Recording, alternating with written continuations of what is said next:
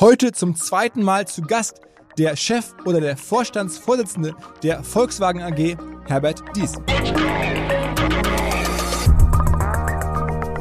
Naja, wir glauben schon, dass, die, dass die, der große nächste Umbruch in der Autoindustrie wirklich dann geschieht, wenn die Autos zumindest teilweise autonom fahren können, wenn die Zeit zur Verfügung steht, andere Dinge zu machen.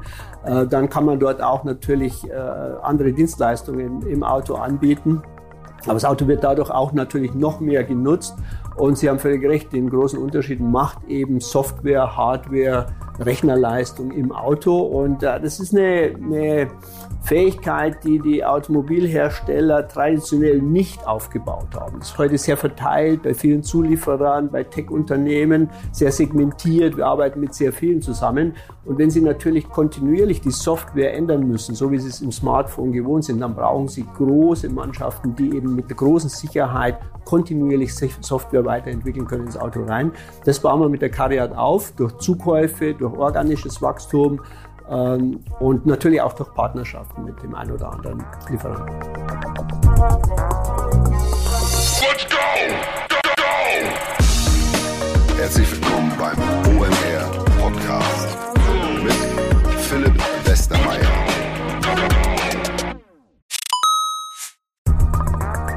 Ihr werdet euch wahrscheinlich fragen, warum unser Partner SalesViewer hier so oft im Podcast wirbt. Aber das ist relativ einfach zu erklären, denn wenn wir hier mittels Podcast Reichweite für SalesViewer erzeugen, dann besuchen natürlich auch hunderte von Menschen die Website von SalesViewer und SalesViewer kann dann mit dem eigenen Tool die Website-Besucher oder deren Firmen vor allen Dingen mit Klarnamen entschlüsseln. Also Podcast-Werbung führt zwangsläufig zu immer mehr Website-Besuchern und Website-Besucher lassen sich in Firmen Klarnamen von SalesViewer entschlüsseln und zu neuen B2B-Kunden machen. Und natürlich auch wir bei OMR sind sehr zufrieden mit SalesViewer nicht nur als Kunde, sondern auch als Partner. Wir setzen deren Tool ebenfalls ein zur eigenen B2B-Lead-Generierung und entschlüsseln damit die Website-Besucher von OMR, OMR Reviews oder anderen Tochterfirmen. Man sieht einfach, wer eure Webseiten besucht hat und wofür sich potenzielle Kunden interessiert haben. Neben uns, also OMR, setzen aber auch noch deutlich größere Firmen wie Stepstone, Avato Systems, Sport5, Talon One oder die Vodafone-Tochter Grand Centrix bereits auf SalesViewer und generieren damit täglich neue B2B-Leads. SalesViewer ist bekanntlich auf unserem hauseigenen Software-Bewertungsportal OMR Reviews das bestbewertete Tool in gleich drei Kategorien und kann jederzeit kostenlos getestet werden. Wer also sehen möchte, wer auf der eigenen Website drauf war und diese Person dann am besten zu Kunden verwandeln möchte, der kann das alles kostenlos ausprobieren. salesviewer.com slash OMR. Zurück zum Podcast. Vor fünf Tagen, heute ist Dienstag, ein Tag vor Ausstrahlung des Podcasts, also wir reden von Donnerstagabend, klingelte mein Handy und dran war der Michael Manske, der leitet das ähm, CEO-Kommunikationsteam bei VW und sagte zu mir, ich habe ein kleines Anteil auf dich vor. Hast du nicht Bock, am Montagabend bei uns in München mit dem Herbert Dies zusammen, dem Chef von VW offensichtlich, die IAA sozusagen intern zu eröffnen? Ich so, okay, wow. Hatte ich ein paar Termine, aber war natürlich auch ähm, geschmeichelt, dass das Medium Podcast auf einmal ähm, in Frage kommt, solche Veranstaltungen zu eröffnen bei so großen Konzernen. Herbert Dies natürlich sowieso extrem spannender Typ, sicherlich verantwortlich für eine der wichtigsten und relevantesten europäischen Firmen überhaupt. Ganz, ganz wichtig für Deutschland. VW, ähm, 600.000 Mitarbeiter weltweit wohlgemerkt, aber trotzdem eine ja, riesen Rückgrat der Industrie hier. Und außerdem, ich muss wirklich sagen, Herbert Dies, diese Mischung aus Technologiekompetenz und jahrzehntelanger Top-Management-Erfahrung gibt es halt nicht so häufig und schon gar nicht hier im Podcast. Also dachte ich, okay, fahre ich hin, spontan alles geplant, dann mein LinkedIn-Account noch fit gemacht zum Stream, dass man daraus auch streamen kann. Das ist bei dem Account von dem Herrn Dies möglich, bei VW auch, bei OMR auch. Aber bei mir war es nicht möglich. Habe ich noch am Freitag eine Mail geschrieben an LinkedIn, ob man das nicht auch einrichten könnte, mich freischalten könnte für Streaming aus dem Account. Kam eine Mail zurück, dauert 14 Tage. Dann sagte die Kollegin ähm, von VW, lass mich mal kurz kümmern. Und dann gab es irgendwie nach irgendwie ein paar Stunden die Freigabe. Also das war noch dabei. Und dann haben wir aus den Accounts heraus gestreamt über die verschiedenen VW-Reichweiten. Und es waren auch ein paar Leute vor Ort im Hinterzimmer, also im Hinterbereich von einem Restaurant in München. Und dann ja, haben wir da uns unterhalten. Und am Ende ähm, war das ein Gespräch vor allen Dingen zwischen dem Herbert Dies und mir, aber auch dabei waren zum Beispiel ähm, der berühmte Autoexperte Professor Ferdinand Dudenhöfer, den man so kennt seit Jahrzehnten als Autobeobachter, als Professor, Dann ein Bloomberg-Journalist aus Berlin, der Matt Miller und der Elektro-Robin, also Robin Engelhardt, der sich für Elektromobilität interessiert und bei Twitter ziemlich aktiv ist. Und wir haben diskutiert, ihr werdet es gleich hören im Podcast, die drei melden sich ab und zu mal zu Wort. Aber vor allen Dingen durfte ich das Gespräch steuern und wir haben extrem viel mal wieder besprochen. Natürlich die Themen, die naheliegend sind, Elon Musk und Krypto und die IAA selber und was man jetzt wählen müsste aus Sicht der deutschen Wirtschaft und aus Sicht der deutschen Gesellschaft und auch die Frage Wasserstoff und auch, ob er selber die Entscheidung getroffen hat, vegane Currywurst zu verkaufen und sich den Zorn unseres ehemaligen Kanzlers Schröder ja bekanntlich zugezogen hat. Also ganz viele Sachen, auch eine misslungener, aus seiner Sicht misslungener, aus meiner Sicht sehr gelungener April-Scherz. Vor allem auch die Frage, wie es sein kann, dass seit dem letzten Podcast im November letzten Jahres sich der Börsenkurs, der Marktwert von VW fast verdoppelt hat und ob es weitergehen könnte und woran das die weitere Entwicklung hängt. Er war da sogar relativ defensiv ich nehme es schon mal vorweg, und hatte sich eigentlich noch mehr Wachstum erwartet. Wir haben über die Übernahme von Europcar gesprochen. Die haben ja statt einer modernen Mobilitätsplattform erstmal nur in Anführungsstrichen Europcar gekauft. Wieso genau das logisch ist, hat der Herr Dies erklärt. Also ganz, ganz viel drin. Die IAA war damit und ist damit jetzt hier für alle eröffnet. Auf geht's! Schönen guten Abend zusammen. Erste Frage natürlich zum Einstieg. Herr Dies, ähm, die ersten Eindrücke von der IAA ähm, wie ist das so? Sind Sie zufrieden? Ja, der Start war gut. Wir hatten gestern äh, unseren ersten Event, gestern Abend am Vorabend, hatten Journalisten eingeladen, neues Format, äh, sehr dialogorientiert. Der ein oder andere hat, glaube ich, teilgenommen. Äh, kam gut an. Äh, wir hatten äh, vorgestellt autonomes Fahren, hatten kompetente Mitglieder aus unserem Team in den USA dabei. War ein schöner Auftakt. Auch die ersten Zusammentreffen schon mit Greenpeace-Aktivisten lief auch gut, war ein Dialog. Tatsächlich. Also ich finde schon ein gutes Zeichen, dass diese, dieser verteilte Auftritt in der Stadt, den finde ich schon gut. Na, und die, die nächsten Schritte werden wir erst sehen, morgen glaube ich, wenn dann die Open Spaces eröffnet werden. Das Konzept finde ich gut. Aber es fehlen trotzdem ein paar wichtige Aussteller eigentlich. Ne? Es fehlen definitiv wichtige Aussteller. Es werden sicherlich auch mit Publikum fehlen. Es ist einfach schon noch eine, ein früher Auftritt für eine, für eine Automesse, ne? weil es schon noch sehr stark beeinflusst ist durch Covid. Okay, aber es gibt ja auch ein paar, die machen sowas gar nicht. Ja, ich finde schon, äh, wir haben uns letztlich dann im VDA äh, gemeinsam durchgerungen, das trotz der widrigen Umstände zu machen.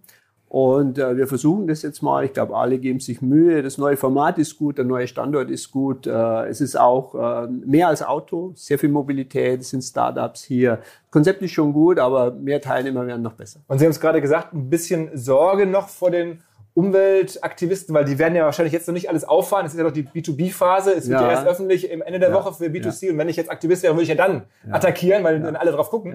Ähm, kommt da was? Ja, ich glaube schon, das Auto muss auch die, die, die Kritik aushalten. Ne? Die Autoindustrie, das ist ja jetzt auch nicht, beginnt jetzt auch nicht vor zwei Jahren, sondern das Auto hat immer auch äh, ähm, zu Diskussionen angeregt, hat immer auch den ein oder anderen provoziert. Und ich finde schon, dass man den Dialog einfach auch äh, ähm, eingehen muss. Die Diskussion ist auch wert, sie zu treffen. Also die haben auch einen Punkt äh, irgendwo vielleicht. Ja, absolut.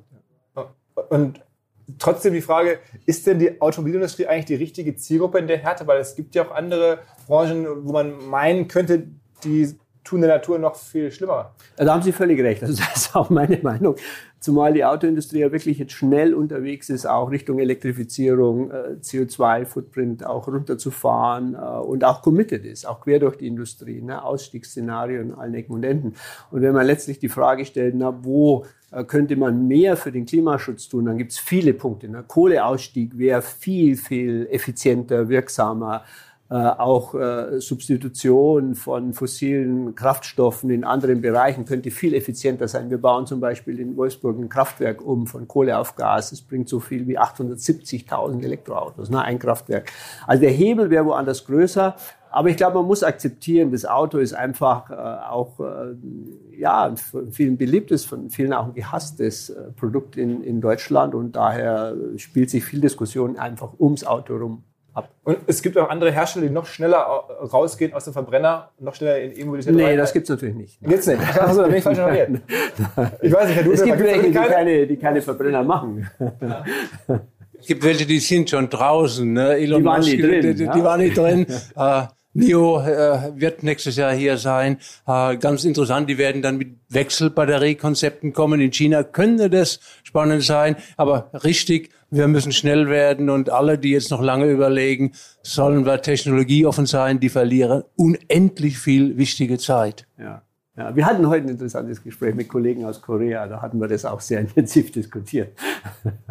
Okay, ähm, ich, ich wollte eigentlich jetzt neben dem IAA-Start, das ist ja für Sie ein besonderes Heimspiel auch hier, nicht? Das ist quasi Ja. ein Heimschläfer-Event. Ja, absolut. Ich Als kenne Münchner. das hier, ja. Also es, aber es waren, Sie waren trotzdem, waren Sie auch dafür, es nach München zu holen? Ich war dafür. Wir haben, ähm, es wurde, glaube ich, sehr breit gesucht. Äh, die Endausscheidung fiel dann zwischen Berlin und München. Und München hat ein sehr interessantes Konzept. München hat sich sehr bemüht und ist natürlich auch ein attraktiver Ort. Die Hotelkapazitäten sind hier. Es ist durch den Flughafen sehr gut erreichbar. Und es gab schließlich den Ausschlag für München. Ich finde das eine gute Entscheidung. Als wir das letzte Mal sprachen, im November letzten Jahres, da haben wir auch über den Börsenwert von VW gesprochen, den Market Cap. Und da lag der so im Bereich von 70 ähm, Milliarden. Jetzt bei fast dem Doppelten. Ja. Ähm, also erstmal Glückwunsch, ist ja eine tolle Entwicklung. Aber ich habe das gerade zu Ihnen gesagt, beim Reinkommen schon. Äh, Alle, die den Podcast gehört haben, dann investiert hätten, hätten viel Geld verdient, aber sind gar nicht zufrieden. Ja gut, äh, vielleicht schaffen wir es zum nächsten Podcast. Nochmal verdoppeln. Genau, und ja, Potenzial haben wir schon noch äh, nach oben. Äh, wir bewegen uns jetzt auch eher seitwärts. Aber ich glaube, dass schon der Markt jetzt unsere Strategie, auch unsere die Stärke unserer Aufstellung äh, erkannt hat und auch äh, ist ja immer eine Abbildung der Zukunft. Ne? Was erwartet man, was traut man dem Unternehmen zu? Ich glaube, dass unsere Strategie gut ankam, auch unser Commitment zum Elektrofahrzeug. Wir sind einfach, ähm, wir haben aufs richtige Pferd gesetzt und sind jetzt gut unterwegs. Und man traut uns einiges zu. Dass noch viel Potenzial äh, drin steckt in dem Thema Auto und Mobilität, das zeigt Tesla. Ne? Ist es eigentlich, genau, wollte ich gerade fragen, auch so wie bei Softwarefirmen. Da ist es ja so, wenn man in Amerika in den Börsen notiert ist, dann hat man automatisch einen höheren Wert. Selbst tolle deutsche Softwarefirmen haben immer so ein bisschen einen Abschlag, weil sie nicht in den USA beobachtet werden, gelistet sind, etc. Ist das bei Automobilfirmen auch so? Aber wir sind sehr international investiert. Ne? Wir haben auch sehr viele äh, US-amerikanische Investoren und, und die Kursbewegungen haben insbesondere auch durch USA stattgefunden. Deswegen ist ganz wichtig, Genau. äh, was, was Bloomberg über uns Ja, Matt, wie siehst du das denn? Ist, ist, ist jetzt irgendwie wirklich zu, zu erwarten, aus Bloomberg Sicht, dass VW in einem Jahr nochmal doppelt so viel wert ist? Also ich könnte sowas nicht sagen, aber meine Frage würde sein, ähm, muss Volkswagen in Richtung Tes Tesla beziehen? Ähm, oder ist Tesla vielleicht zu viel wert? Ich meine, keiner versteht richtig, warum Tesla 700 Milliarden Dollar wert ist. Und Volkswagen ist ein bisschen leichter zu- verstehen, warum es 140 Millionen Dollar wert ist. Ne? Aber letztes Mal, als wir sprachen, äh, da sagten sie, Tesla, das wäre schon angemessen, die Bewertung. Ich bin, äh, ich bin nicht Mats äh, Meinung, ne, weil ich glaube, dieser, dieser Sektor Automobil oder Mobilität im Ganzen wird äh, noch deutlich unterbewertet. Wir sehen, unsere Prognose bis zum Jahr 2030 zeigt deutliches Wachstum. Ne. Elektrofahrzeuge werden genauso wichtig werden wie Verbrenner. Verbrenner werden vielleicht leicht zurückgehen, aber Elektrofahrzeuge werden deutlich wachsen.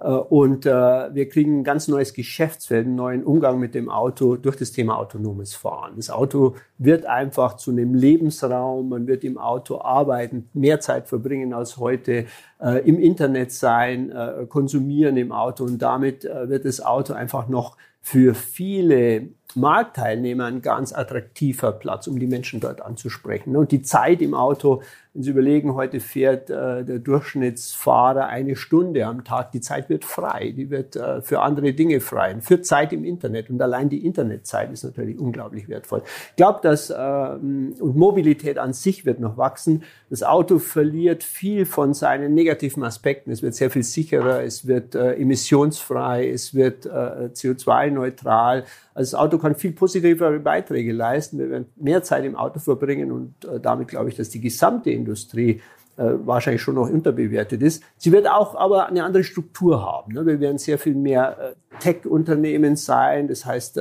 technologische Fortschritte, Software wird eine viel größere Rolle spielen und wir werden sicherlich auch noch die eine oder andere Konsolidierung erleben. Wo wir den Matt gerade dabei haben, ich wollte noch mal eine andere Firma ansprechen, vielleicht Ihre Meinung oder eure Meinung einholen, weil ich das so beeindruckend finde oder auch überraschend finde. Da gibt es jetzt demnächst Rivian. Die machen so Elektro-Trucks und wollen jetzt, seit neuestem ist das bekannt, demnächst auch irgendwie an die Börsen kommen. Und zwar steht da im Raum ein Market Cap von 80 Milliarden Dollar. Und diese Firma hat bislang zumindest noch kein Auto verkauft. Da gibt es Vorbestellungen, aber es wurde noch keins verkauft. Ist das dann, wenn man das hört, also bei VW werden ja schon ein paar verkauft, durchaus, ne? ähm, ja. Dann denkt man sich dann, okay, wie ist das einzuschätzen? Ja, meine Einschätzung wäre da, dass viele der Startups wahrscheinlich doch sehr hoch bewertet sind momentan. Weil wenn man mal Tesla als Referenz nimmt, ne, die hohe Bewertung, vielleicht gerechtfertigt, aber auch ein sehr langer Weg. Ne? Das sind ja 15 Jahre harte Arbeit und auch äh, viel Investment, 15, 20 Milliarden Investment in diesen ersten zehn Jahren noch wenig verdient. Na, jetzt wird's gut. Aber das ist schon ein langer Weg und äh, diesen Weg haben alle Startups zu gehen, weil die Branche bleibt sehr investintensiv. Na, man braucht Fabriken. Um zwei Prozent Marktanteil äh, zu machen, braucht man zehn Autofabriken äh, weltweit. Und man muss auf allen Kontinenten vertretbar sein. Ist schon ein langer Weg. Ne? Und von daher muss ich sagen, ist eine hohe Bewertung und äh, aber ist auch noch ein langer Weg zu gehen für viele der Startups. Äh, aber äh, Tesla ist eine Referenz. Aber ein zweiter Tesla ist für mich jetzt noch nicht so unmittelbar sichtbar. Gut, aber wenn ich äh, Ihre Begründung höre, dann frage ich mich, ist Tesla die richtige Ziel oder Apple? Weil Ja. wenn ich so äh, über das Auto denke, dann denke ich, ist es vielleicht ein, ein, ein iPhone wert? Ja, ne? ja, nee, das sehe ich genauso. Aber auch für, äh, wir können ja mal annehmen, Apple geht in diesen Markt, dann wird es auch für Apple ein langer Weg. Ne? Weil auch für Apple 2% Marktanteil sind 10 Fabriken. Die müssen investiert werden. Man braucht die Batteriefabriken dazu. Das wird man nicht in einem Lebenszyklus schaffen. Es ist eben kein typisches Tech-Game, wo man in zwei Jahren eine Welt verändert. Ne? Eine andere Frage vielleicht in dem Zusammenhang, weil wir gerade jetzt über Tesla sprechen. Da wurde jetzt ja bekannt, dass die jetzt in Deutschland sehr viel sozusagen öffentliche Gelder, also unsere Steuergelder hier bekommen, um ihre Fabrik da zu bauen. Also ich glaube, da gibt es einen Topf, der ist so zwei bis drei Milliarden groß und die bekommen jetzt mehr als ein. Also ein Drittel dieses Topfes geht jetzt an Tesla. Da, was denkt man sich da als VW-Chef? Ja, ähm, also erstmal ist die Automobilindustrie stark umworben in allen Volkswirtschaften, weil das Auto einfach auch ein Produkt ist, das sehr viel Lebensqualität generiert, sehr viel Wohlstand schafft, sehr viel Arbeit schafft. Und deswegen wird weltweit wird versucht, Autofabriken anzusiedeln. Das gilt für alle Kontinente, für die meisten Volkswirtschaften. Das macht auch Sinn, weil das Auto natürlich auch ein Wirtschaftsmotor ist, der lange hält. Die Investitionen sind sehr langfristig, 30, 40 Jahre. Und man kann mit so einer Autoinvestition wirklich einen großen Unterschied machen für die ganze Bevölkerung. Und von daher glaube ich schon, es lohnt sich prinzipiell. Ich finde gut, äh, dass äh, Tesla nach Deutschland kommt. Äh, Ich glaube, das wird den Standort extrem stärken und von daher unterstütze ich auch, dass die Politik da positiv mithält. Ob die Höhe der Subventionen angemessen ist, das mag ich jetzt nicht beurteilen. Äh, Das kann ich nicht, aber ich finde es sehr gut, dass Tesla nach Deutschland kommt. Ich glaube, es ist ein großer Vorteil, äh, ein Cluster zu haben, Wettbewerb zu haben. Das wird den Standort stärken und das, glaube ich, ist eine tolle Leistung der Regierung. Herr Dunhofer, ich bin mir sicher, Sie beobachten das auch und haben dazu äh, auch eine Meinung. Ja, die, die Meinung ist die, äh, dass äh, Tesla die einen Großteil der Subventionen kriegt, genauso wie Peugeot, Citroën oder Stellantis. Ich glaube, das sind 500 Millionen, die dort äh, ausgeschüttet werden, weil man in Europa Batteriefabriken bauen will. Die Frage ist, würden die Zellbatteriehersteller auch ihre Fabriken bauen, wenn die Subventionen entweder kleiner wären oder in eine andere Richtung wären. CADL geht nach Erfurt. Ich weiß nicht, ob man in Erfurt Subventionen gekriegt hat. Wenn ich es richtig verstanden habe, war man dort noch nicht so weit, aber nicht in der Höhe. Wir müssen immer gucken, was wir subventionieren. Äh, subventionieren heißt, wir wollen was aufbauen, was wettbewerbsstark ist. Wenn wir das machen wollen, dann müssten wir die äh, Materialwissenschaften, zum Beispiel in Batterie, was BSF und andere machen und was äh, bei VW die Components auch macht, dass man dort äh, Innovationen findet, die Europa oder Deutschland langfristig stark machen. Was man derzeit mit den Batteriefabriken macht, ist, dass man Geld verteilt für diejenigen, die das schon können und die bauen dann die Fabrik hier. Äh, Das kann man machen. Das ist schön, aber durch die ganzen Autobauer, die wir hier haben, VW braucht Zellen, Mercedes braucht Zellen, BMW braucht Zellen, wären nach meiner Einschätzung entweder alle oder ein Großteil dieser Zellfabriken auch alleine durch die Industrie entstanden, weil viel Business, viel Geschäft da ist. Ja, würde ich widersprechen, Herr Dudenhöfer, weil ähm, es ist natürlich so, wir bemühen uns ja, oder ich persönlich bemühe mich seit fast zehn Jahren, die deutschen Zulieferer zu animieren, äh, doch in diese Technologie zu investieren. Und da gibt es sehr viel Zurückhaltung. Ne? Und wir brauchen wirklich diese Zellfabriken, um unsere Fabriken dann auch, unsere Automobilfabriken umzubauen. Ob die Höhe der, der Investitionen da oder der Zuschüsse angemessen ist, mag ich nicht beurteilen, aber es braucht schon sehr viel Kapital, um diesen Umbau hinzubekommen. Und das ist auch eine große Chance für Volkswirtschaft. Umgekehrt gefragt, äh, wenn man jetzt in die Feststoffbatterie geht, Ja. äh, QuantumScape oder ähnliches, wäre es nicht besser, jetzt die Milliarde in Feststoffbatterien Ja, zu investieren zu und zu schauen, dass wir, das, dass wir da schnell sind, bevor wir jetzt in der Reifenindustrie einfach Werke duplizieren, die es eigentlich schon gibt. Von ist, der, zu, ist, ist zu früh oder wenn Sie so wollen, zu spät. Wir sind ja in QuantumScape investiert. Wir sind der größte äh, äh, Shareholder in, in QuantumScape, haben etwa 20 Prozent. Aber äh, darauf zu warten, dann würden wir die Elektrifizierung nicht schaffen. Wir brauchen ja bis zum Jahr 2030 äh, 60, 70 Prozent Elektroautos. Dazu braucht allein Volkswagen sechs Gigafactories, äh, verteilt über Europa, jede vielleicht zwei, zweieinhalb Milliarden Invest, also unglaubliche Investitionssummen. Wir müssen praktisch jedes Jahr eine dieser Fabriken Aber die Netz bauen sie bringen. doch- die Und bauen sie doch ohnehin. Feststoffzellen können wir frühestens. ja, in- aber, aber die Batteriefabriken bauen es doch sowieso, wenn die Autos verkauft werden. Und das Auto verkaufen heißt, Ja, wir müssen also eigentlich die- auch an den die- Kraftstoffpreisen die, die sagen drehen. sowieso, na, aber wir können aus unserer äh, Bilanz, aus unseren Einkünften diese sechs Fabriken nicht finanzieren. Und sechs für uns bedeutet, wir haben 20 Prozent Marktanteil in Europa, bedeutet 30 Fabriken, die in Europa investiert werden müssen. Und da ist sicherlich, das kann man auch nicht mit Staatsmitteln alleine machen. Ne? Aber genau, ja, man braucht sicherlich auch Kapital von den Kapitalmärkten, die sind auch bereit dafür.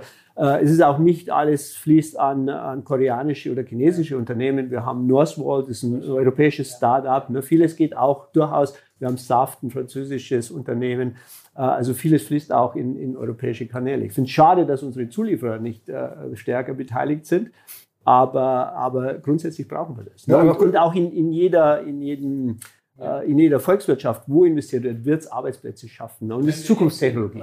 Nur, nur mal ganz kurz fürs Protokoll, äh, Ja. weil jetzt ja hier geht ja schon sehr in die, in die fachliche Tiefe. Ja. Ähm, und wir, wir sprechen ähm, über Elektro. Das Thema Wasserstoff ist zumindest im breiteren Automarkt äh, keins.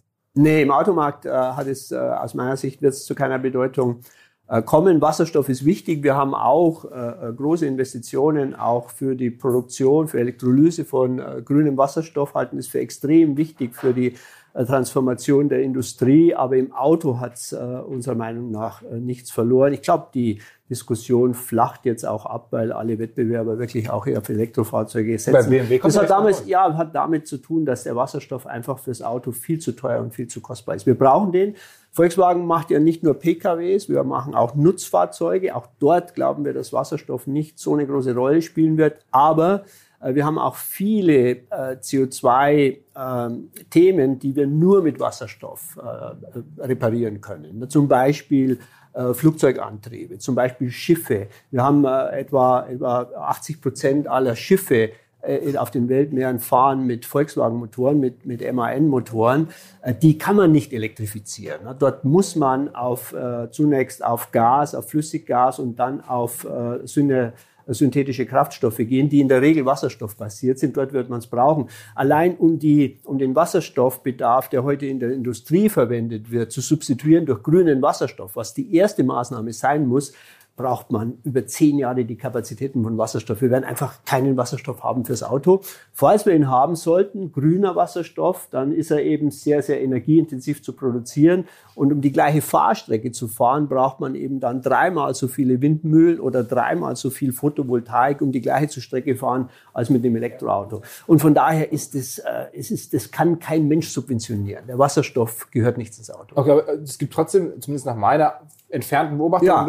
Marktbegleiter, Ja. die Sie gut kennen, Ja. äh, die es anders sehen. Ja, aber auch in, ich sage jetzt mal, als, als Rückfalloption, als äh, auch Toyota spricht ja nach wie vor von Wasserstoff, macht aber erstmal eine Million Elektroautos im Jahr 2025, wenn ich sie richtig zitiere. Na, wir hatten heute ein Gespräch mit koreanischen Kollegen, sagen, ja, äh, die Regierung ist auch sehr stark da Richtung Wasserstoffinfrastruktur unterwegs, aber es ist einfach zu teuer. Das wird sich nicht durchsetzen. Keine, keine Volkswirtschaft kann es dauerhaft subventionieren und der Wasserstoff ist nicht da. Und Elektro funktioniert prima. Ne? Funktioniert prima und die Energiebilanz ist grauslich beim Pkw. Also sie nehmen Sonnenenergie, machen Wasserstoff raus und tun sie in der Brennstoffzelle wieder Strom draus machen. Da kommen nach äh, 40 Prozent von dem Strom 30. oben am Rad an. und wenn 30 sie das dort, ja, und wenn sie es in die Batterie machen, haben sie 80 bis 90. also sie verschwenden Energie, Ja. kostbare Energie, Ja. wenn man äh, diesen Umweg über den Wasserstoff macht.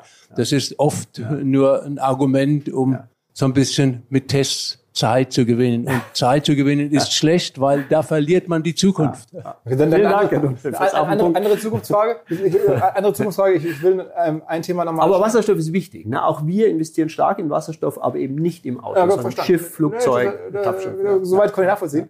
ähm, ein, ein, ein anderes Zukunftsthema, was Sie gerade auch schon angeschnitten hatten, ähm, das, das autonome Fahren.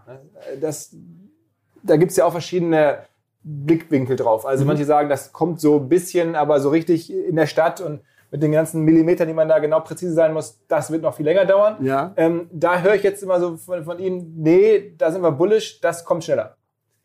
Ja, das wird schon noch länger dauern. Ne? Aber wir müssen ja, unsere Planungen sind schon sehr langfristig, ne? unsere Investitionen. Wir glauben, wir planen jetzt bis 2030 und wir glauben, dass wir bis 2030 signifikante Mengen, also wirklich auch äh, in verschiedenen Bereichen Autos haben, die große Teile der Fahraufgabe selbst übernehmen. Ne? Auf Autobahnen, äh, die Premium-Fahrzeuge wahrscheinlich durchgehen. Und in den Städten werden wir Robotaxis sehen, ohne Fahrer. Die kommen in Pilotanwendungen ja beginnend im nächsten Jahr, übernächstes Jahr. Und man muss schon mit dem Fortschritt, den wir momentan sehen in der künstlichen Intelligenz, der immens schnell ist. Ich hatte heute ein Meeting mit, mit, mit äh, Pat Gelsinger von, äh, äh, von Intel und wir haben so ein bisschen diskutiert, wie schnell äh, ist es oder wie, wie, wie funktioniert das Moore'sche Gesetz bei der künstlichen Intelligenz. Na, und wo wir heute eine Verdopplung haben im Prinzip der Leistungsfähigkeit äh, der konventionellen Rechner alle zwei Jahre, alle 18 Monate, ne, Moore'sches Gesetz, da haben wir heute in der künstlichen Intelligenz bei der Wahrnehmung, Bildverarbeitung Faktor 8. Also Verachtfachung. Und es wird noch die nächsten fünf Jahre dauern. Also der Fortschritt ist so schnell und so gewaltig. Und man kann heute die Autos ja schon fahren, dass es einfach sehr wahrscheinlich ist, dass wir in fünf Jahren die ersten Anwendungen haben, die gut funktionieren und bis zum Jahr 2030 äh, wirklich auch Mengen von Fahrzeugen. Weil wenn es funktioniert, dann ist es auch nicht sehr teuer, weil natürlich die, die, die Degression der Preise der, der, der Rechner, der Hardware ist sehr groß. Software macht man sowieso nur einmal für Tausende, für Millionen von Autos.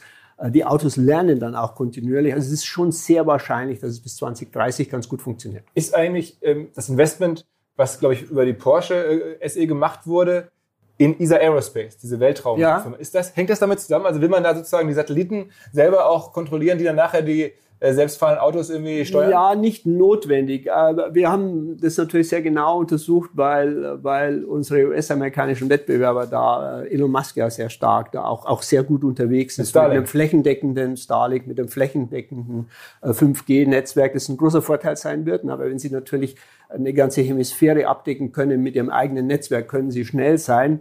Äh, Unserer Einschätzung nach ist es, äh, ist die Strecke, das sind sehr niedrig fliegende Satelliten, aber unserer Einschätzung nach ist die Strecke zu lang, um wirklich die Rechenaufgaben aus dem Auto zu verlagern. Na, weil Sie müssen ja sehr schnell rechnen, um, äh, um autonom fahren zu können. Sie brauchen Frame, alle, alle äh, 50 Frames in der, in der Sekunde, äh, um, um vernünftig fahren zu können bei höheren Geschwindigkeiten.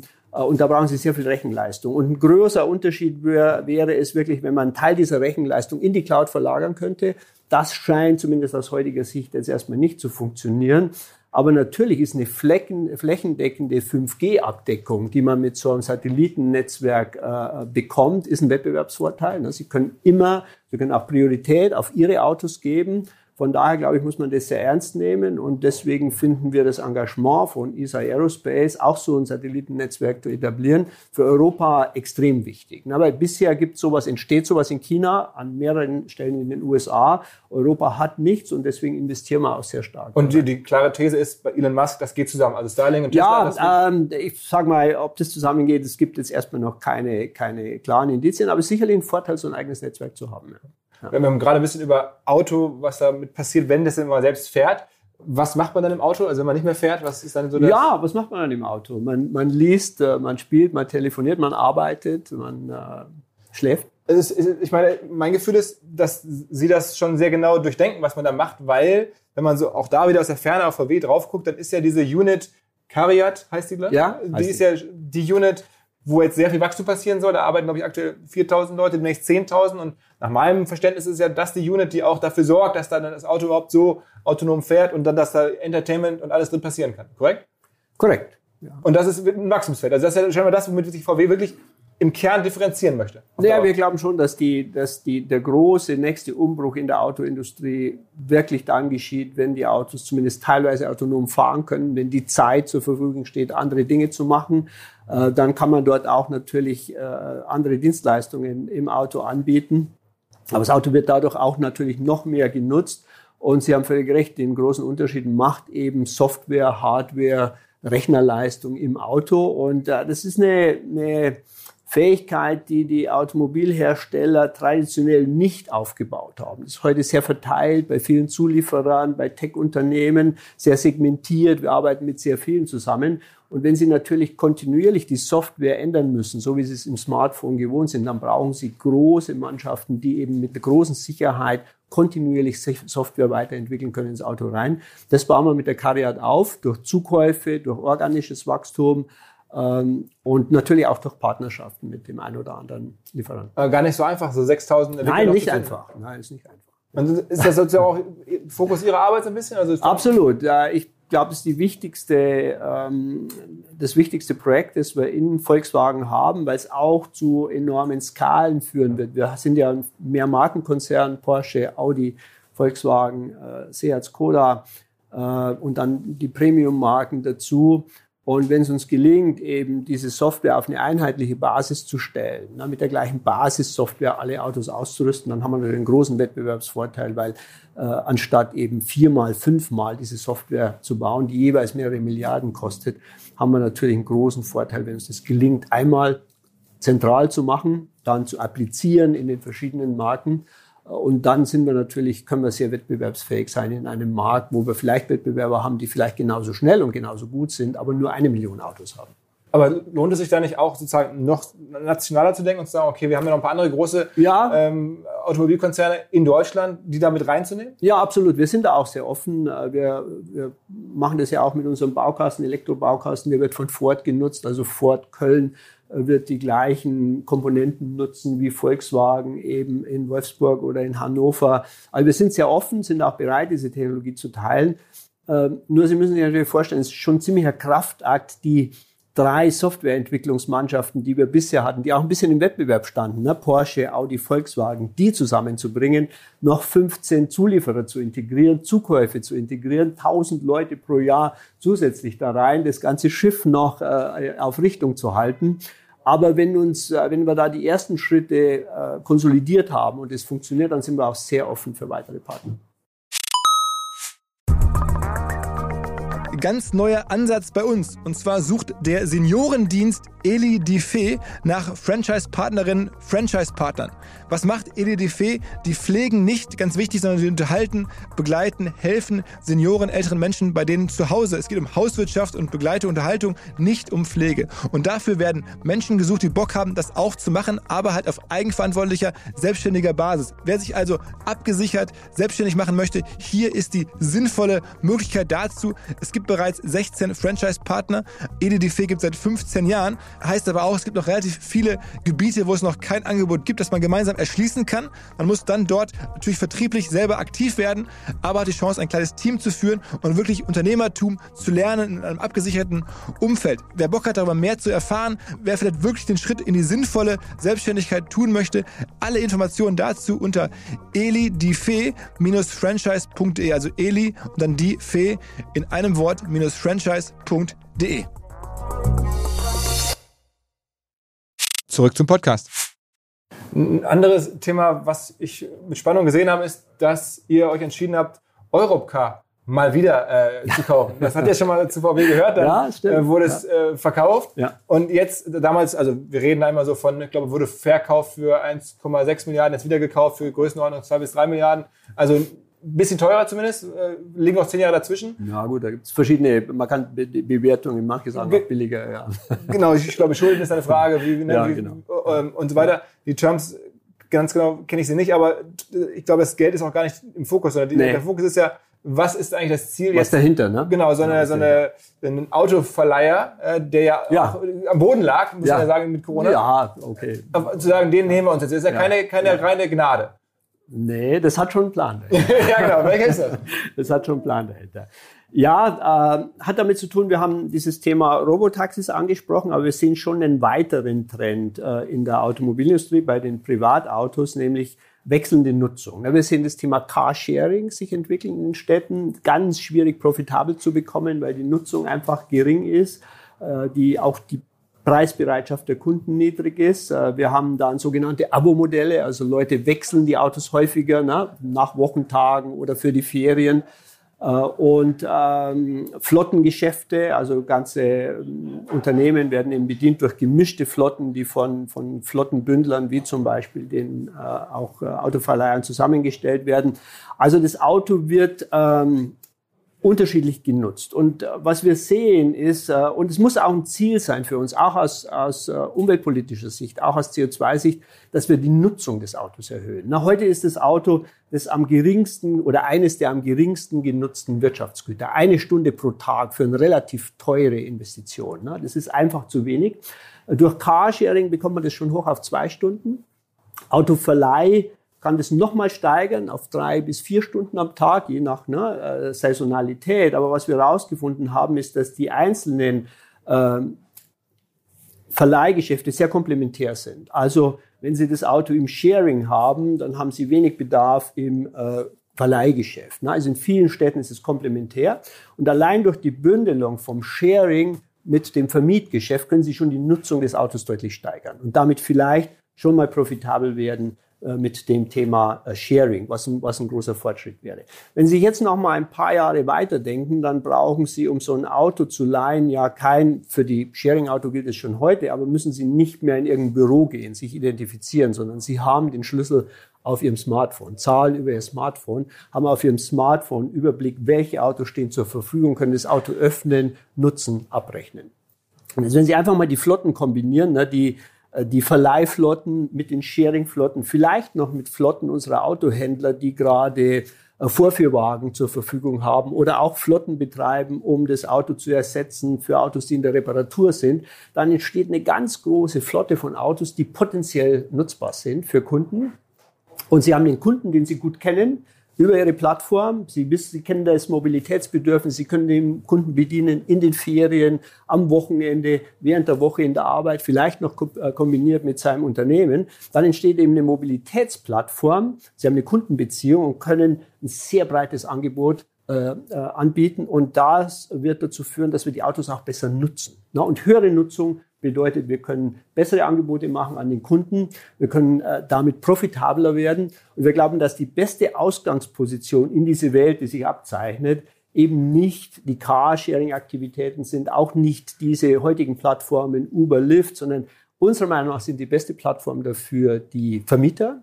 Die Vermieter deswegen, weil sie die kritischen Übergabestandpunkte schon heute besetzt haben. Die Flughäfen, Häfen, die Bahnhöfe, die Innenstädte, also diese typischen wo man den, den äh, Modalwechsel macht äh, von der Bahn ins Auto. Dort sind die Verleiher, die Autoverleiher. Die Autoverleiher können heute schon große Flotten betreiben, profitabel. Das war jetzt über Corona schwierig, aber mittlerweile sind die alle wieder profitabel. Es gibt auch einige, äh, auch hier äh, in Bayern ansässige, die schon relativ weit sind in, dem, in, dem, in der Weiterentwicklung dieser Geschäftsmodelle.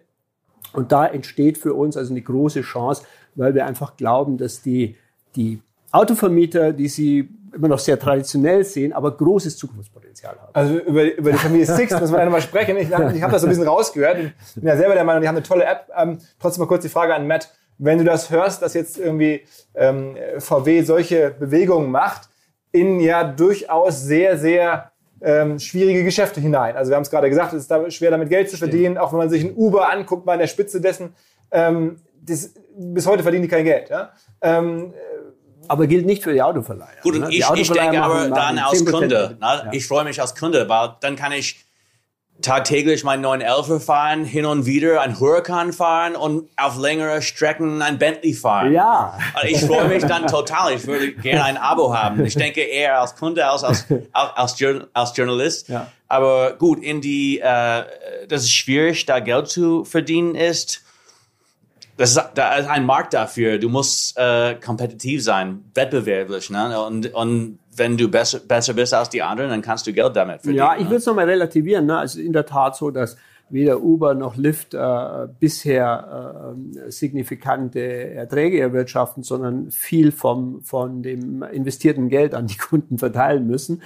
Äh, gilt auch für viele Carsharing-Projekte. Aber die Autovermieter sind profitabel. Ne? Die sind äh, durchaus laufen die auch über längere Zeiträume bei EBIT-Margen nicht äh, außergewöhnlich hoch, aber durchaus über dem Autogeschäft 10, 15 Prozent sind da möglich. Ich versuche jetzt hier, aber alle, ne, wir, müssen ja, wir müssen ja hier sehr viel Ground covern, wie man das Ja. sagt. Also das nächste Themengebiet, was ich einmal kurz anschneiden wollte, so ein bisschen passt es dazu, ähm, wo wir über die langen Linien sprechen, ist nicht erstmal die kurzfristige Herausforderung für die gesamte Branche überhaupt ausreichend von diesen äh, Mikrochips zu bekommen, die man braucht, um irgendwie überhaupt mitmachen zu können? Ja, unbedingt. Ja. Wir, sind, äh, wir hatten eigentlich gehofft, dass wir jetzt nach der Sommerpause durchs Gröbste durch sind. Hatten nochmal jetzt einen deutlichen Rückschlag durch äh, Covid-Ausbruch in Malaysia. Die Backends der Halbleiterhersteller, also dort, wo die Halbleiter verpackt werden, gepackaged werden, sind überwiegend in Malaysia. Es gilt für viele unserer Zulieferer. Äh, dort hatten wir einen starken Covid-Ausbruch. Das hat nochmal zwei Wochen Kapazität gekostet. Äh, Das ist mittlerweile unter Kontrolle. Die Leute sind dort geimpft, die Fabriken laufen wieder und so hoffen wir jetzt, dass wir Ende September, Anfang Oktober wieder in unseren normalen Rhythmus kommen und dann hoffentlich im dritten Quartal noch aufholen.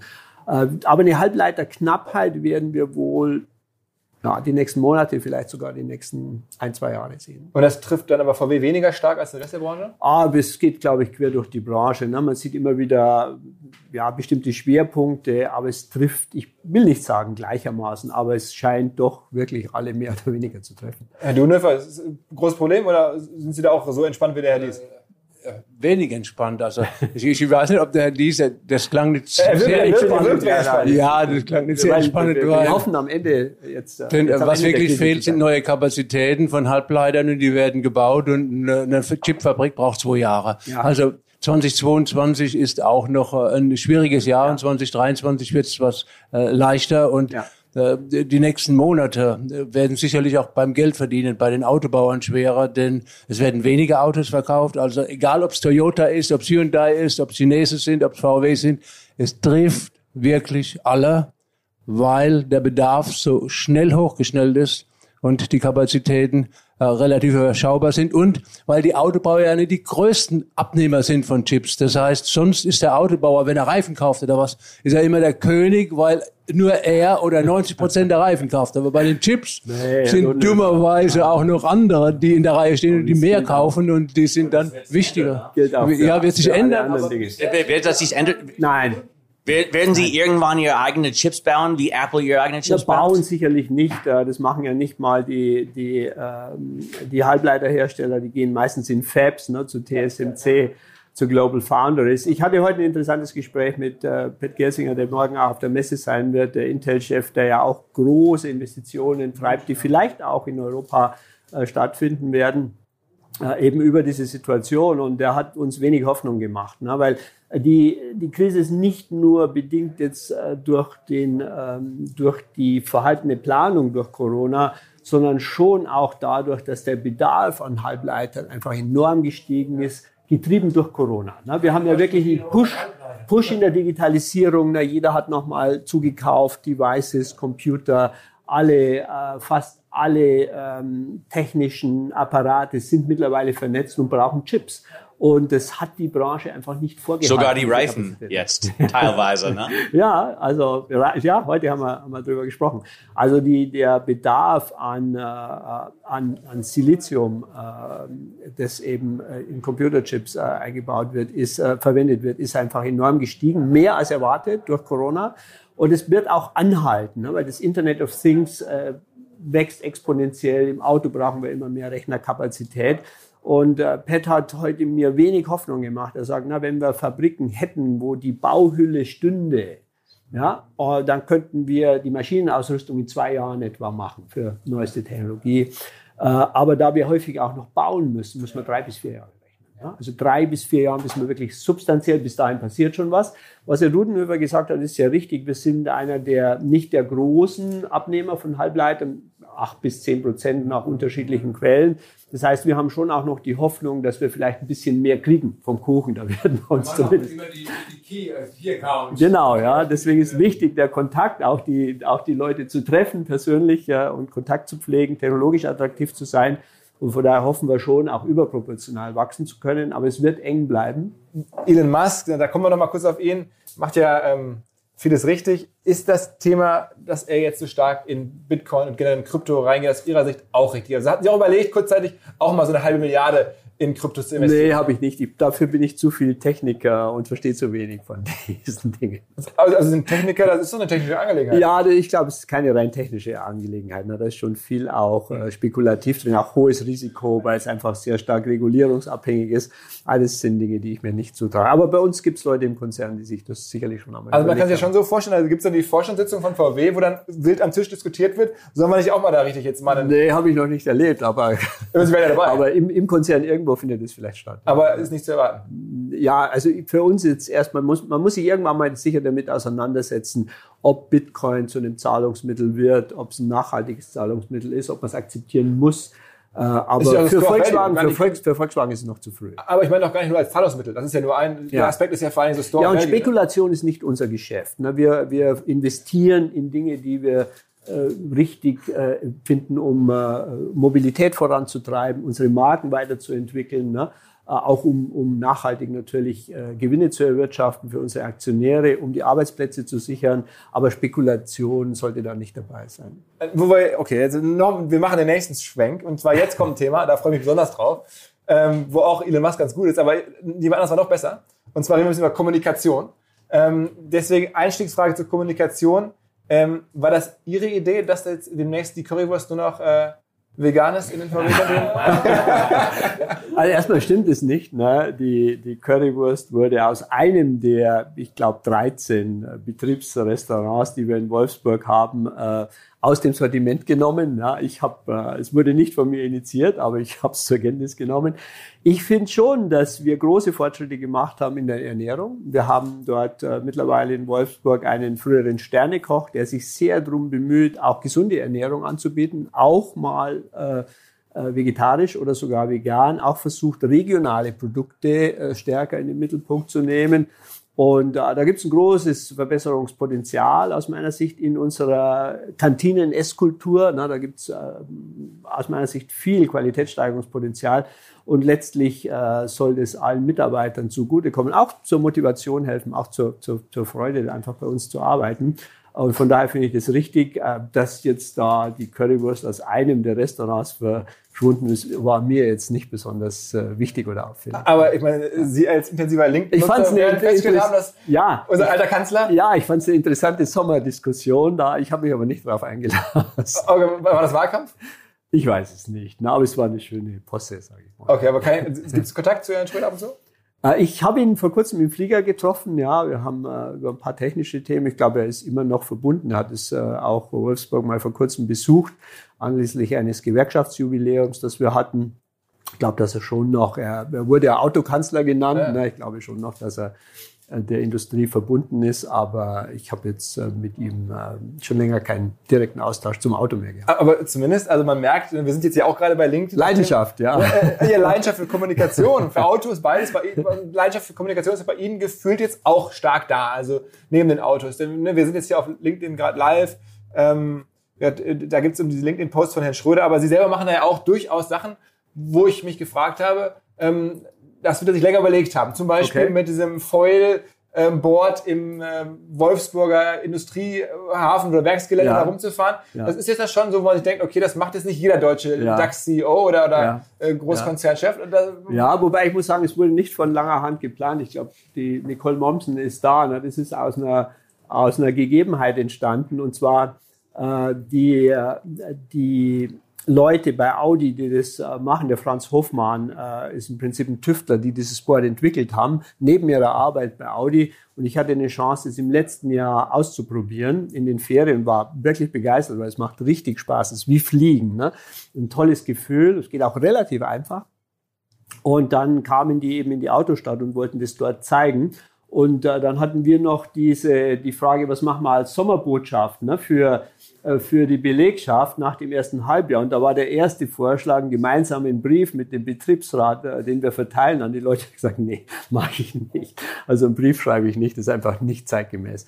Und dann kam die Idee, das zu kombinieren. Wir machen äh, das und dann hat man mir so eine Kamera in die Hand gedrückt, so eine Handkamera und sagt, äh, macht es doch mal. Und es ging dann beim ersten Mal ganz gut, dann haben wir es ins Netz gestellt, zumal ich auch äh, ich glaube, dem Franz Hoffmann damit so einen Gefallen getun habe, weil die Nachfrage nach dem Teil ist wirklich riesengroß. Also alle, die es jetzt noch nicht gesehen haben, ne, im, im äh, Link in, äh, in, der Timeline von Herrn Dies kann man da runterscrollen, da sieht ja, man das sofort. Ja. Wirklich im Viele so, Views, ja. ja genau, Ter Thermoanzug da durch den Wolfsburger Hafen. So ja, ja, ja. Also, hat auch Spaß gemacht. Ja, hat auch Spaß gemacht. Ähm, aber man hat das Gefühl mittlerweile, ähm, Sie steuern schon Ihren Konzern fast über LinkedIn. Kann man das so sagen?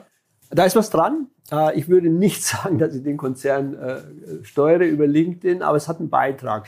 Was ich sehr gut finde, ist, dass es ist ja nicht nur Kommunikation, sondern man, na, es ist äh, Watzlawick, es ist ja nicht nur, was man sagt, sondern auch, was man nicht sagt ne, und wie man es sagt und wem man es sagt. Also man kann schon sehr viele äh, sehr viel Kommunikation und auch Impulse geben. Ne? Dinge, die man lobt, auf die der Chef guckt, sind vielleicht wichtiger als Dinge, die man nicht anspricht. Also man kann schon steuernd eingreifen. Äh, man kann auch sagen, was einem wichtig ist. Und ich glaube, für die Mitarbeiter ist es auch gut, weil sie auch wissen, was dem Chef wichtig ist. Ne? Wo guckt der denn hin? Was, was meint der denn? Wie, was hat der für eine Haltung dazu? Und für mich ist es wirklich auch eine, ein deutlicher Vorsprung oder Fortschritt gegen früher, wo wir immer sehr lange auf ein Feedback warten mussten. Wir haben ein Interview gehabt. Es erschien dann irgendwann in der Zeitung, dann wurde das von Leuten gelesen und eine Woche später bekam man irgendein Feedback. Heute bekommen Sie das Feedback sofort. Sie sehen sofort an den Fragen, die kommen, wurde das verstanden, was ich gesagt habe? Kann man eine andere Position haben? Gibt es gänzlich andere Positionen? Sie wissen dann auch, wer darauf antwortet.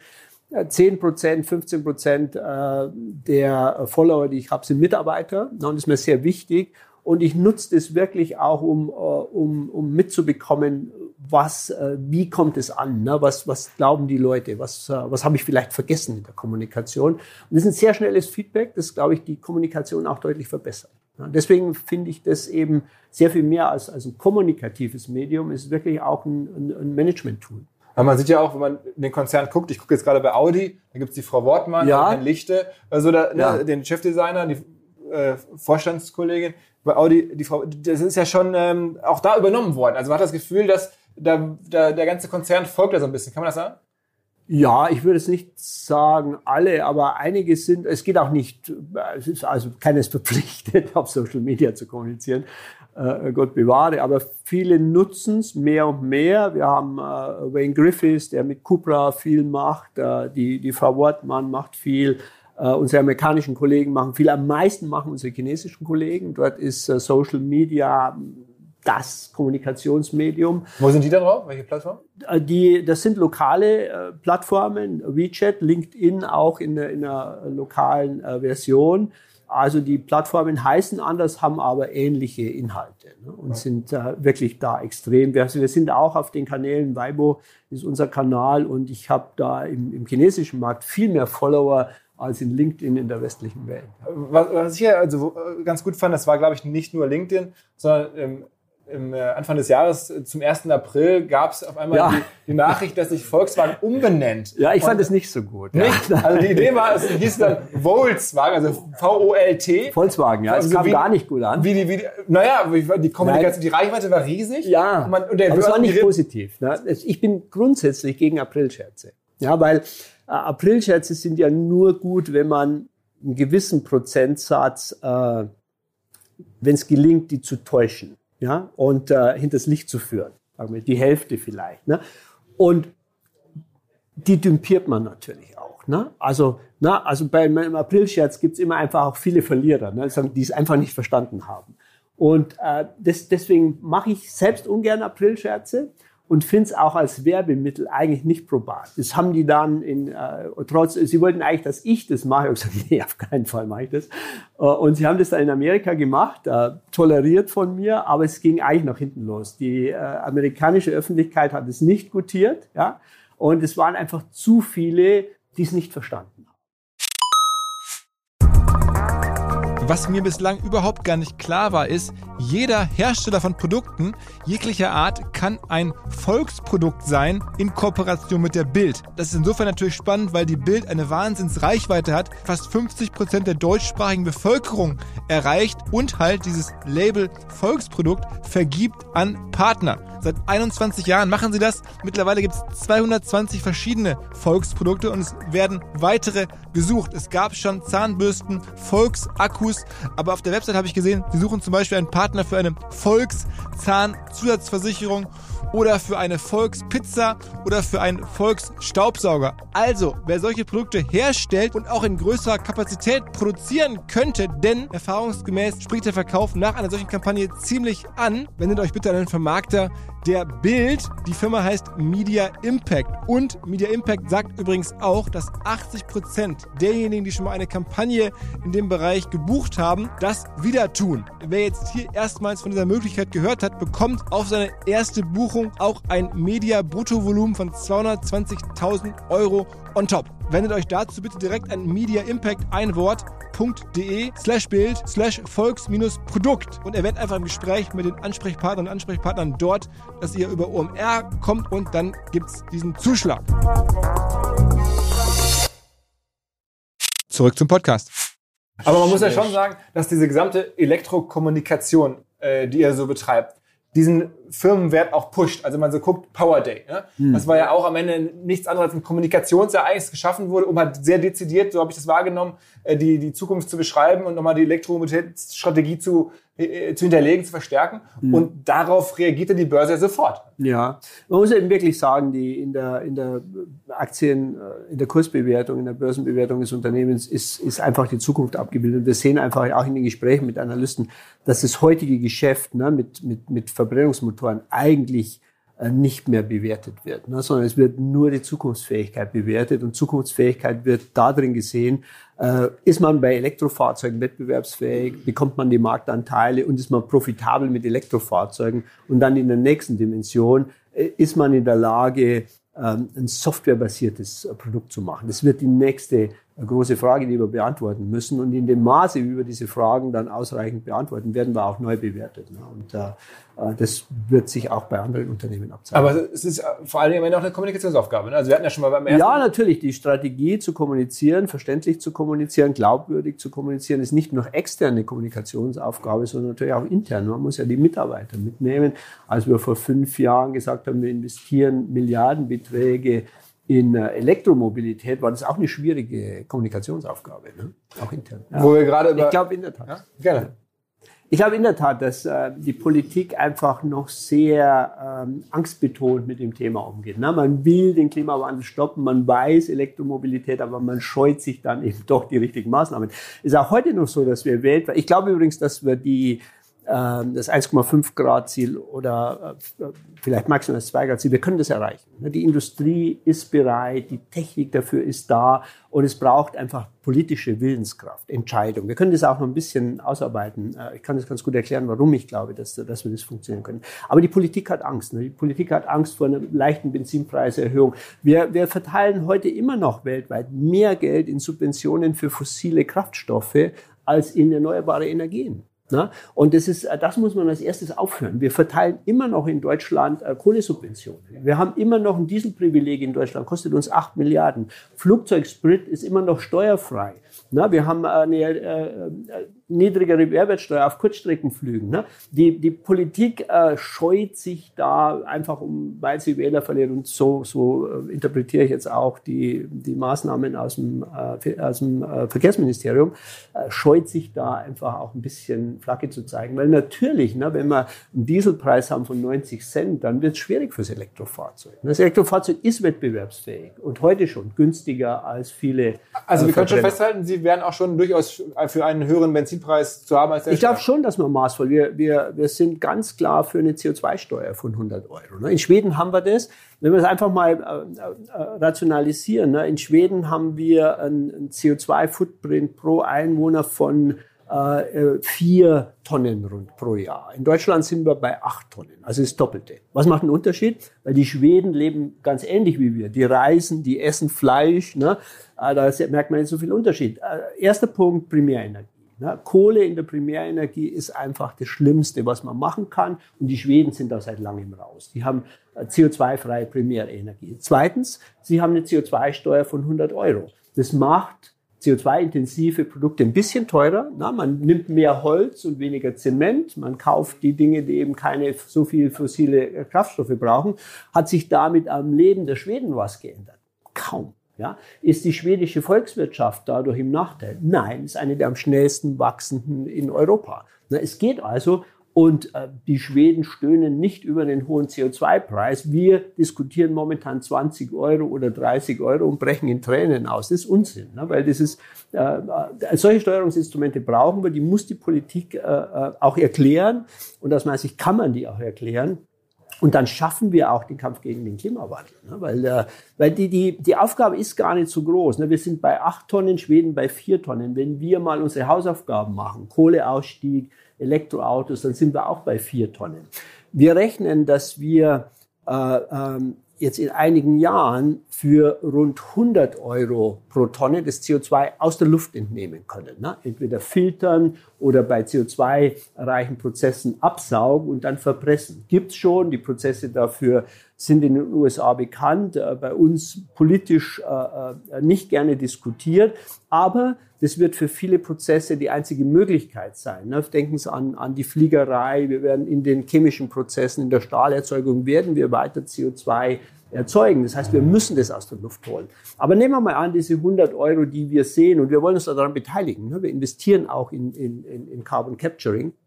Nehmen wir diese 100 Euro, dann sind es gerade mal für diese vier Tonnen 400 Euro oder 350 Euro haben wir mal ausgerechnet pro Einwohner pro Jahr. Das ist ein Euro am Tag. Bei einem Bruttosozialprodukt von, ich weiß es nicht, was wir in Deutschland haben, aber, aber sicherlich 40, 50.000 Euro in der Größenordnung. Ne? Das heißt, es ist ein verschwindend kleiner Betrag, um letztlich und all das, was wir, was wir na, vorher rausfiltern können, ist, das meiste können wir unter 100 Euro pro Tonne machen. Ne? Wir, wir stellen unser, unser Gaskraftwerk oder unser Kohlekraftwerk momentan auf Gas um. Da zahlen wir 14 Euro pro Tonne. Also viel, viel weniger. Also für 100 Euro pro Tonne maximal können wir das Problem lösen, wenn wir denn wollten. Äh, und damit sage ich, das ist ein Problem, das die Menschheit auch lösen kann, weil diese vier Tonnen, die wir haben, sind in Afrika gerade mal ein paar hundert Kilo. Ne? Oder in den, äh, auch in China sind es nur sieben Tonnen. Ne? In Amerika ist es ein bisschen mehr, sind 16 Tonnen. Aber in den, in den guten Volkswirtschaften in Europa ist es auch schon weniger. Österreich hat sechs, die Schweiz hat äh, sechseinhalb und Schweden, die skandinavischen Länder sind schon bei der Hälfte. Deswegen sage ich, das ist, äh, wenn wir uns denn mal zusammenraufen würden und die Dinge machen würden, die heute schon verfügbar sind, Ausbau der Erneuerbaren, Ausbau der Netze, um die Erneuerbaren äh, dann an die richtigen Verbrauchsorte zu bringen. Alles, was heute mit Gas oder Öl beheizt wird, über Wärmepumpen beheizen, dann ist dieses Ziel erreichbar. Und zwar schnell. Ich sage mal, in 10, 15 Jahren können wir bei drei oder vier Tonnen sein, wenn wir uns den anstrengen würden. Mutlose Politiker. ähm, Vielleicht nach den Wahlen besser. Wollte, ich, nee, ich wollte gerade, nein, nein, die Wahlen kommen erst. Ich brauche jetzt noch eine Wahlempfehlung. Was würden Sie denn nee, mir da gebe ich keine. Ich bin erstmal froh. Für mich. Ich meine, was, was würden Sie mir raten? Ich bin ja ein anderer Jahrgang. Nein, nein, ich, ich rate auch. Ich rate nicht mehr meinen Kindern, was sie wählen sollten. Äh, ich bin erstmal froh, dass alle relevanten politischen Parteien das Thema äh, Klimawandel in ihren Agenten haben. Und die die Programme sind jetzt gar nicht mal so unterschiedlich. Da gibt es noch ein paar Leute, die noch, noch ein bisschen unklar sind, wo sie denn den Wasserstoff einsetzen sollen. Aber dass wir Wasserstoff brauchen, glaube ich, ist klar, äh, auch zur, zur Besteuerung. Aber äh, ich freue mich erstmal, dass alle Parteien das Thema Klimawandel wirklich jetzt aufgenommen haben in ihre Programme. Mhm. Ist denn das für VW jetzt relevant, sagen wir mal, egal was, also was dabei rauskommt? Also, oder sagen nee, nee, natürlich nicht, weil äh, also natürlich ist relevant. Nee, absolut. Äh, Politik ist relevant. Der, der Umschwung in Amerika äh, von äh, äh, Trump zu Biden war für uns natürlich äh, großartig. Na, unsere Strategie ist Elektrifizierung. Uh, unsere Strategie ist Kampf gegen den Klimawandel. Wir hatten schon investiert eine Batteriefabrik und ein Werk in den USA in Elektrofahrzeuge. Wir sind im Aufbau einer Ladeinfrastruktur in den USA. Und jetzt eine Administration, die genau das will, kommt uns ja zugute. Ne? Also Auto funktioniert nicht ohne Politik. Die Leute fahren nicht das, was wir gerne verkaufen, sondern das, was reguliert ist. Ne? Und in den Ländern, wo eben Priorität dem Elektrofahrzeug gegeben wird, so wie in Skandinavien, Norwegen, dann haben sie 70, 80 Prozent Elektrofahrzeuge.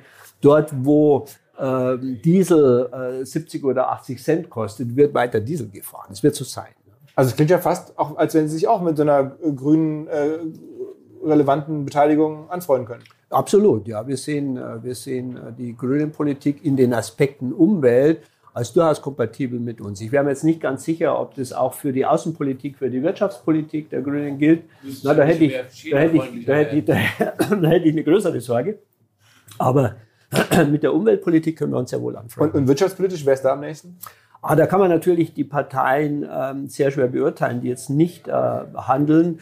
Da war natürlich schon äh, die, äh, unsere Bundeskanzlerin Garant für ein Offenhalten der Wirtschaftsbeziehungen, für den Dialog, auch insbesondere in kritischen Situationen. Äh, das hat der deutschen Wirtschaft schon sehr gut getan. Okay. So, gibt es noch Fragen vielleicht aus der aus dem Netz oder sowas? Sagt man das die, ja. Wie ich da einbeziehen kann? Oder, oder Mert, du sagst noch eine Frage? Also, was ich noch nicht verstanden habe, Gibt es immer noch Verbrenner, Verbrennungsmotoren in 10 oder 15 Jahren? So kann ich immer noch in 2035 einen 911 kaufen? Ja, also 911er wahrscheinlich. Ne? Also es wird schon noch äh, Verbrennungsmotoren geben. Meine Prognose, äh, hoch elektrifiziert und man wird sehr stark unterschiedlich unterwegs sein in den Weltregionen. Wir sind äh, zum Beispiel in Lateinamerika einer der größten Hersteller, Nummer eins oder zwei meistens. Äh, und dort macht Elektrifizierung ganz wenig Sinn. Ne? Die verwenden sehr viel Biokraftstoff, äh, Ethanol, das die auch im, im Überfluss zur Verfügung haben. Äh, und damit praktisch klimaneutral fahren. Ne? Auch übrigens eine sehr gute äh, äh, Primärenergieerzeugung haben. Auch die ist deutlich besser als in Deutschland. Der Strom dort ist sehr viel klimafreundlicher als der Strom, den wir hier benutzen. Also dort würde ich jetzt auch nicht mal drauf drängen, schnell auf Elektrofahrzeuge umzustellen. Man muss auch langsam, glaube ich, unterwegs sein in Volkswirtschaften, wo noch viel Kohle verwendet wird. Na, Indien, Polen für mich ein großes Thema in Europa, weil wenn man natürlich Kohle verbrennt, um dann elektrisch Auto zu fahren, dann ist es auch äh, äh, umweltpolitisch sehr, sehr fragwürdig. Und von daher glaube ich, muss man diese Einführung des Elektrofahrzeugs ganz stark koppeln an, den, ähm, an die Primärenergieerzeugung. Dort, wo wir heute schon Kohle- oder CO2-freien Strom haben. Das gilt für große Teile Europas, ne? Skandinavien, aber auch Schweiz, Österreich, äh, Spanien an manchen Tagen ist fast klimaneutral. Frankreich ist immer klimaneutral, ganz Frankreich durch Atomstrom. Ne? Also dort kann man Dort kann man äh, guten Gewissen schnell elektrifizieren. In den Ländern mit viel Kohle sollte man etwas langsamer tun. Ja. Also Atomstrom kann man das Stichwort. Ja. Das ist, machen wir da einen Fehler? Oder war das ein Fehler von Frau Wir machen Fehler. Also aus meiner Überzeugung raus hätten wir erst aus Kohle aussteigen sollen und dann aus Atomstrom. Ja. Rommel. Ich wollte gern noch eine andere Frage stellen, weil Sie waren neulich an der Ionity-Ladestation am Brenner. Ich war da auch. Und deswegen würde ich äh, gern sehr konkret fragen. Ähm, Sie sind ja auch als Kritiker bekannt geworden von diesem Ladenetz, dass es da immer wieder Probleme gibt. Deswegen würde mich interessieren, was plant VW noch in Sachen Ladeinfrastruktur? Hm. Wollt ihr nur mit ja. Ionity weitermachen oder ist ja. dieses Thema, was glaube von Audi mal angerissen ja. wurde, ein eigenes Ladenetz zu bauen, ist das noch da? Ja, ja also erstmal muss ich äh, Ionity ein bisschen rehabilitieren. Erstmal haben sie sehr schnell reagiert und wir hatten in der letzten Vorstandssitzung, äh, hat die Ionity-Geschäftsführung nochmal berichtet, wie gut denn die Netze sind. Und es war in der Tat so, ich war ein bisschen ungerecht. Ne? Sie haben im Durchschnitt ein 4,5 äh, Sterne-Rating über Europa von 5 Sternen. Äh, das heißt, die Kunden sind sehr zufrieden. Äh, der Ausbau geht mir ein bisschen zu langsam, ne? gerade was nach Südeuropa geht. Aber in Summe äh, ist es schon ein gutes Unternehmen. Es ist auch mit das schnellste Netzwerk, das wir haben und meistens funktioniert es ja auch gut. Ich scheine da ein bisschen Pech gehabt zu haben. Was mich so ein bisschen eben erzürnt hat, war, dass ich an der gleichen Station schon ein Jahr zuvor war und die sich eben nicht verbessert hatte in der Zeit, was ich erwartet hätte. Äh, das war ein bisschen, äh, wir haben uns auf einen guten Maßnahmenplan auch geeinigt. Ionity ist gut unterwegs, aber ja, wir machen viel mehr als Ionity. An Ionity sind wir nur beteiligt. In den USA haben wir praktisch eine 100% Tochter. In China äh, sind wir auch eine, fast der Alleineigentümer von einem großen Ladenetzwerk. Äh, in Europa bauen wir gerade ein Joint Venture auf mit Enel in Italien, werden wir morgen drüber sprechen, und mit Iberdrola in Spanien, weil wir dort wirklich weiße Flecken haben. Da gibt es eine ganz schlechte Ladeinfrastruktur noch, äh, die wir äh, selber erhöhen. Und dann gibt es dieses Thema Premium-Laden, Laden mehr als Laden, ne? wirklich die Zeit dort nutzen, Premium-Ladeerlebnis. Und ich habe schon Projekte gesehen von Audi und Porsche, die, glaube ich, aber noch nicht entschieden sind. Aber ich könnte mir vorstellen, dass beide Unternehmen an der Stelle noch was machen, weil man muss wirklich sagen, Laden geht mittlerweile ja schon sehr schnell. Ne? Sie können mit dem Taycan waren Sie unterwegs, fünf, sieben Minuten, 100 Kilometer. Ne? Ich habe eigentlich nie länger als eine Viertelstunde geladen, genau, wenn ich bei Ionity war. Geht wirklich schnell. Aber selbst diese Viertelstunde kann man natürlich so gestalten, dass man da einen Kaffee trinken kann und, und, und, äh, und gut behandelt wird. Ne? Also da ist schon noch äh, Entwicklungspotenzial. Ja. Aber es ist, fließen sehr viele Investitionen rein, auch die Erdölunternehmen investieren stark. Shell ist der größte Betreiber von Ladenetzwerken. Ich hatte vor kurzem eine interne Information, dass die dass das elektrische Laden für Shell schon profitabler ist als manche Tankstellen. Na, erstaunlich, aber interessant. Äh, Aral oder BP als, als äh, britische Mutter wird mit uns gemeinsam in Deutschland äh, Schnellladestationen an den Tankstellen errichten. Also es ist sehr viel im Schwange. Ja, und das wird dann auch die Wahrnehmung der kritischen Kunden sicherlich auch ein bisschen verändern, weil äh, das Ladenetzwerk wächst wöchentlich. Und, und, wenn Laden gut funktioniert, dann erscheint es schon sehr viel wahrscheinlicher, dass man auch elektrisch fahren kann. Was uns beiden klar ist, aber wo manche eben noch Zweifel haben. Aber es wird sich auch aus meiner Sicht ändern, ne? weil wenn mal der Nachbar elektrisch fährt und vielleicht noch ein Nachbar, sagt man, pff, scheint irgendwie doch zu gehen. Ja. Aber am Ende ist es, wie Sie schon gerade sagten, am Ende das, das was irgendwo wohin reguliert wird. Ne? Also was unterstützt ja, wird, was das stimmt also schon, schon, da gibt es schon starke Steuerungs. Ähm, Absolut. Das gilt für uns über, überhaupt, ne? auch wenn Sie wenn Sie unsere anderen Antriebsarten angucken, Plug-in-Hybride gibt es fast nur in Europa zum Beispiel. Hybride gibt es überwiegend in Japan, weil steuerlich begünstigt über Jahrzehnte lang.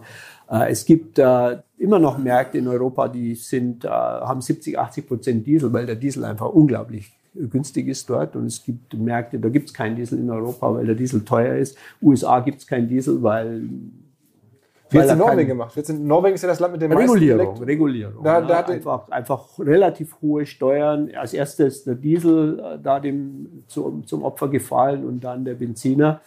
Und eben auch hohe Incentives für Elektrofahrzeuge, günstiger Strom, Ladenetz schnell ausgebaut. Und, äh, aber Norwegen ist ein gutes Beispiel, wenn man sieht, es funktioniert, auch mit 70 Prozent Elektrofahrzeugen. Die Volkswirtschaft funktioniert hervorragend. Ja. Okay. Okay. Ja, ich sehe das Nicken hier der Kommunikationsprofis im Hintergrund. Ja. Also insofern beenden wir den Abend. Ich hoffe, es haben auf den verschiedenen Accounts ein paar äh, zugeschaut. Vielen Dank fürs Zuschauen. Das Ganze gibt es auch nochmal als Podcast demnächst bei uns, bei OMR. Ähm, vielen Dank, Matt, Herr Dudenhöfer, ähm, Robin und natürlich Herr Dietz. Vielen Dank. Alles klar. Vielen Dank, Tschüss, Herr Schönen Abend. Ja. Okay.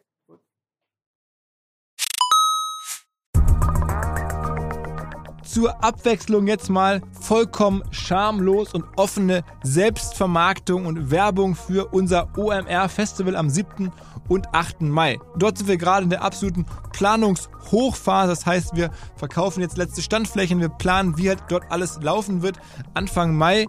Und weil das so ist und weil wir noch einige Flächen und Möglichkeiten, Masterclasses, Präsenzen frei haben, wollte ich nochmal dazu aufrufen, sich da bitte zu melden, wer noch nach neuen Kunden, nach neuen Leads sucht, wer eine Plattform sucht, um seine Brand transparenter und sichtbarer zu machen, wer in irgendeiner Form nach Nachwuchs, nach Talenten sucht. All das können wir ermöglichen. Ihr könnt bei uns gesehen werden, ihr könnt bei uns wirklich wachsen, aber halt nur jetzt in diesen Tagen, denn irgendwann müssen wir dort die Bücher schließen, weil die Planungszyklen Richtung Mai dann zu kurz werden und vielleicht auch, weil einfach alles verkauft ist. Deswegen jetzt nochmal der Hinweis, denkt an unser Festival jetzt, wer dabei sein möchte mit Masterclass, mit Speaking, mit vor allen Dingen aber Präsenzen auf der Fläche, mit Ständen. Einfach ganz kurze Mail an inbound.omr.com. Innerhalb eines Tages melden sich da eine Kollegin, ein Kollege und dann startet die Zusammenarbeit.